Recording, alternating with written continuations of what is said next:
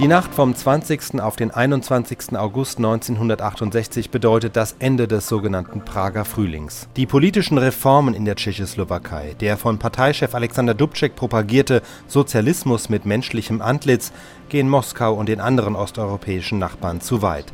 Und so macht der Warschauer Pakt seine Drohung wahr. Panzer rollen nach Prag und mit ihnen besetzen fast eine halbe Million sowjetische, ungarische, polnische und bulgarische Soldaten das Land. Schon in den frühen Morgenstunden meldet Radio Prag.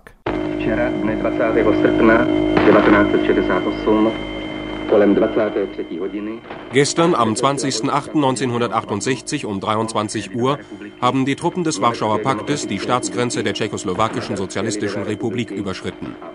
Es geschah ohne das Wissen des tschechoslowakischen Staatspräsidenten, des Vorsitzenden der Nationalversammlung, des Ministerpräsidenten, des ersten Sekretärs des ZK der KPC und der gewählten Organe. In diesen Stunden trat das Präsidium des ZK der KPC zusammen, um sich mit den Vorbereitungen zu dem 14. Parteitag zu befassen. Das Präsidium des ZK der KPC fordert alle Bürger unserer Republik auf, Ruhe zu bewahren und den vordringenden Truppen nicht Widerstand zu leisten. Aus diesem Grunde hat auch unsere Armee, haben Sicherheitsorgane und die Volksmiliz keinen Befehl zur Verteidigung des Landes erhalten. Das Präsidium des ZK der KPC betrachtet diesen Akt als Widerspruch nicht nur zu den existierenden Beziehungen zwischen den sozialistischen Staaten, sondern auch als Verneinung der elementaren Normen des internationalen Rechts.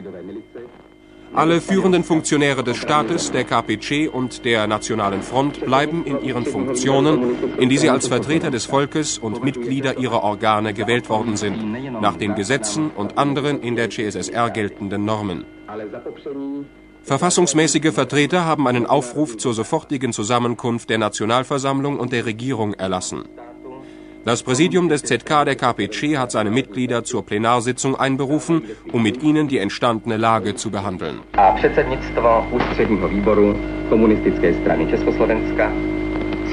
Plénum ústředního výboru komunistické strany k projednání vzniklé situace.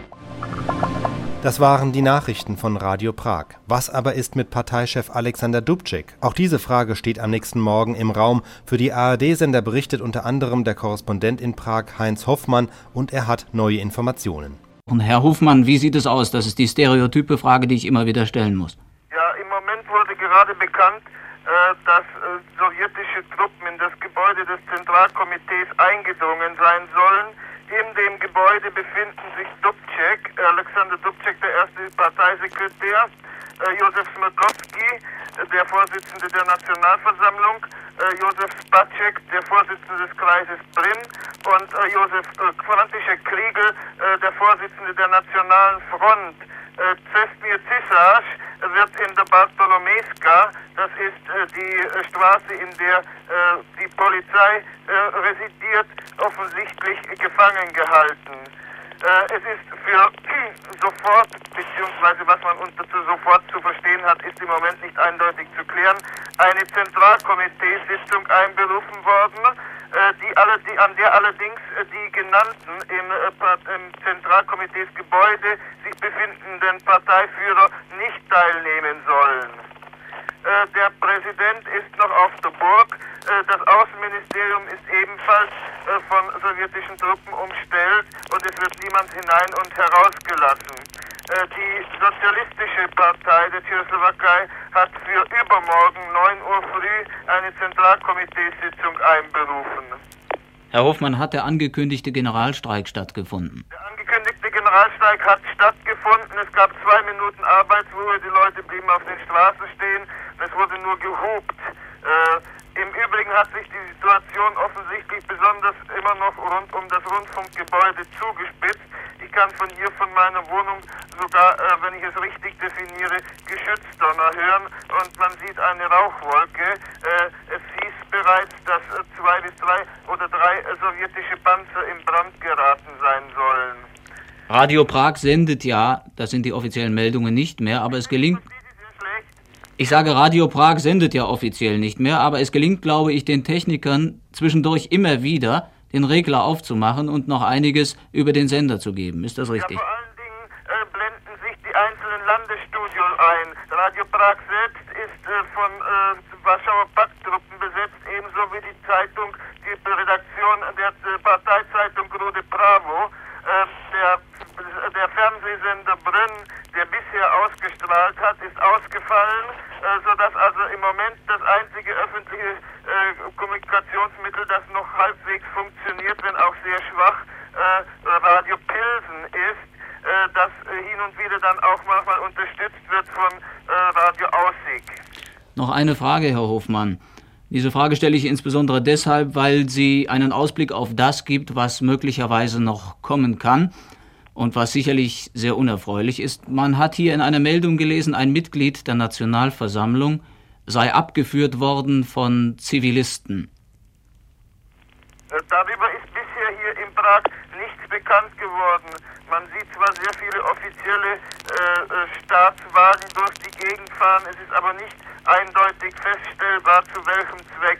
Äh, die Prager Polizei, soweit sie Uniform trägt, verhält sich vollkommen neutral äh, und versucht, so gut das noch möglich ist, den Verkehr zu regeln. Allerdings ist von einem äh, Verkehr eigentlich kaum mehr zu sprechen, soweit nicht Menschenmengen Straßen blockieren, werden sie, und das in weit höherem Maße, von sowjetischen Panzern äh, gesperrt, die teilweise in kleineren Straßen quer stehen, die größeren Straßen besetzt haben, beziehungsweise ständig patrouillieren.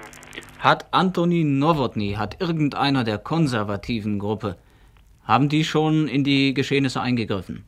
Nein, bisher gibt es äh, noch keinerlei Anzeichen äh, dafür, dass sich bereits eine feste Gruppe herausgebildet hätte, äh, die die Macht übernehmen könnte. Es gibt auch noch keinerlei Verlautbarung etwa aus äh, dem äh, Oberkommando des Warschauer Paktes, die in Prag an die Bevölkerung verteilt oder veröffentlicht worden wäre. Es ist alles noch offen. Noch eine Frage. Fürchten Sie etwas für Ihre Person bzw. für die Person Ihrer Gattin? Ich im Moment etwas zu fürchten habe. Ich bin abwechselnd in meiner Wohnung und ab und dann wieder in der Stadt, um nachzuschauen, was sich weiter ereignet. Äh, die Situation könnte eventuell heute Abend äh, etwas kritischer werden oder in den Nachtstunden.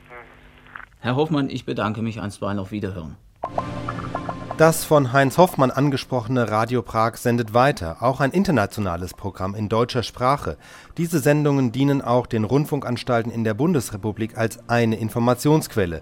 Sie schnitten Berichte von Radio Prag über Kurzwelle mit. In dieser Form sind sie auch im Südwestrundfunk archiviert. Die Aufnahmen sind deshalb zum Teil schwer verständlich. Hier ein kurzer Ausschnitt ebenfalls noch vom Tag des Einmarschs in Prag.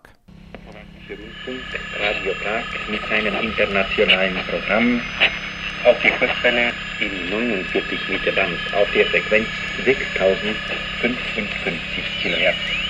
Hören die für 17 Uhr auf den Prager eingerufene Demonstration ist ruhig aufeinander gegangen. Tausende, vor allem junge Menschen, die sich hier versammelten, befolgten den Aufruf, den Okkupanten keinerlei Ursache zu Repressalien zu geben. Die Arbeiter und Angestellten der Schießerei eines der größten Prager Maschinenbaubetriebe HSKD fordern die sofortige Freilassung der internierten tschechoslowakischen Staatsmänner. Der Aufruf der Werber in der Tschechoslowakei fordert die Christen in aller Welt auf, dem okkupierten Volk ihre Unterstützung auszusprechen. Die tschechoslowakischen Kräfte erklären, dass sie voll hinter dem Programm der legalen Regierung Tschernin und der verfassungsmäßigen Organe stehen und bezeichnen die Okkupation der Tschechoslowakei durch die Armeen der Warschauer Paktstaaten als Beispielungsakt des Unrechts und der Willkür.